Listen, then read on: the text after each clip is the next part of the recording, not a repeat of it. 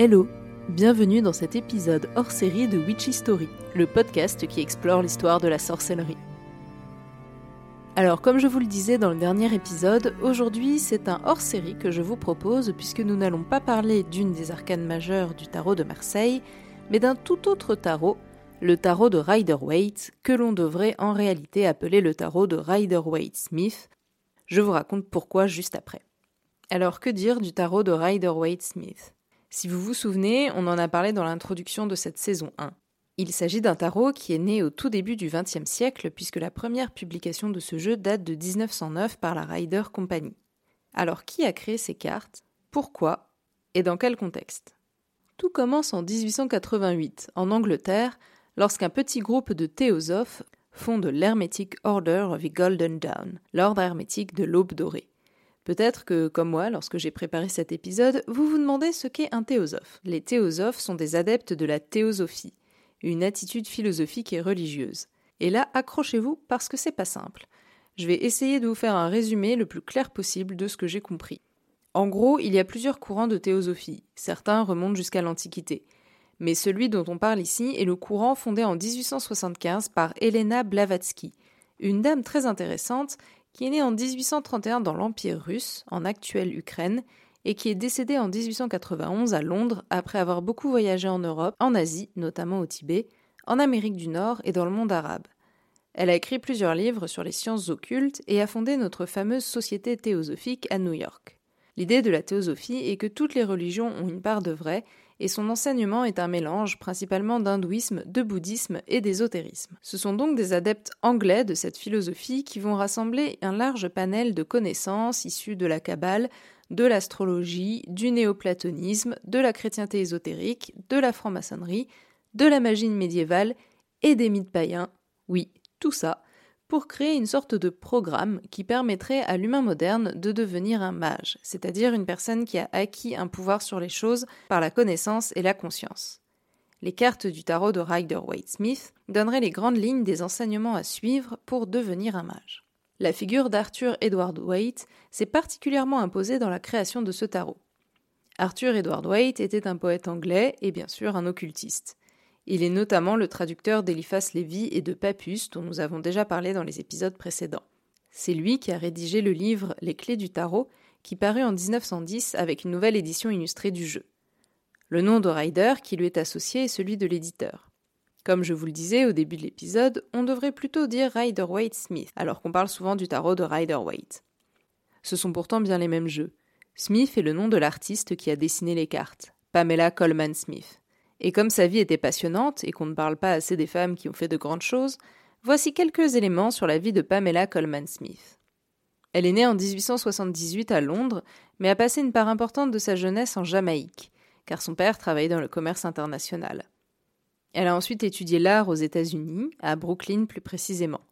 Elle a perdu successivement sa mère puis son père, et a dû arrêter ses études d'art sans obtenir son diplôme. Elle est alors retournée en Angleterre, où elle a travaillé en tant que décoratrice et costumière pour de nombreuses compagnies de théâtre prestigieuses avant d'établir son atelier d'artiste. Elle a illustré plus de 20 livres, écrit deux collections sur le folklore jamaïcain, édité deux magazines et publié The Green Chief, un titre de presse qui mettait à l'honneur les femmes écrivaines. Pamela Coleman Smith rejoint la Golden Dawn en 1901, où elle fit la connaissance d'Arthur Edward Waite, qui lui proposa de réaliser les illustrations du tarot. Ce qui est gênant dans cette histoire, c'est que non seulement son nom n'est pas associé à celui du jeu, mais en plus elle ne toucha pas de droit d'autrice sur le jeu. Quand on sait qu'il s'agit du tarot le plus vendu dans le monde aujourd'hui et que Pamela Coleman Smith mourut dans une grande pauvreté, ça fait un peu mal. Aujourd'hui, pour honorer sa mémoire et reconnaître son travail, de plus en plus de personnes parlent du tarot de Rider Waite Smith. Certaines personnes parlent même du tarot de Smith Waite, afin de redonner à Pamela Coleman Smith la place qu'elle mérite.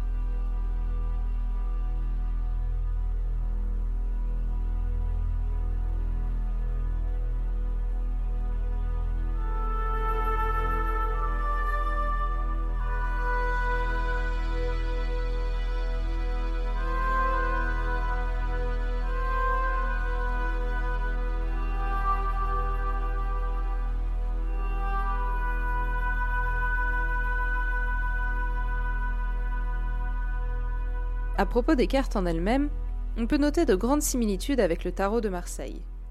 En effet, le tarot de Rider-Waite comporte lui aussi 78 arcanes, dont 22 arcanes majeures. Les arcanes majeures sont assez semblables à celles du tarot de Marseille, même si certaines nuances sont présentes. Par exemple, le mât s'appelle le fou, le battleur devient le magicien, et la papesse la grande prêtresse.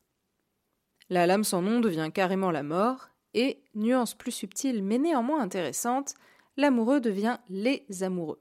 L'ordre de certaines arcanes majeures change également. Par exemple, l'ordre de la force et de la justice sont inversés.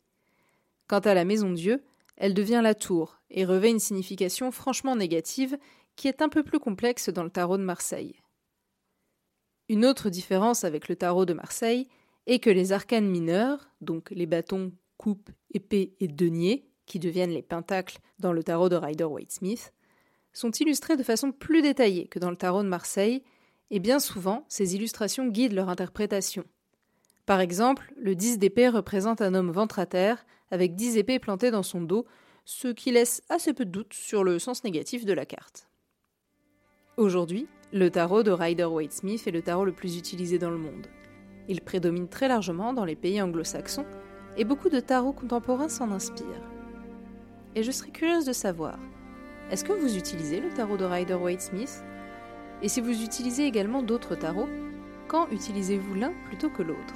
Vous pouvez venir me raconter tout ça sur Instagram witchystory.podcast. J'ai hâte d'échanger avec vous. Et on se retrouve la semaine prochaine pour revenir à notre tarot de Marseille et parler de la 11e arcane majeure, la force. À bientôt!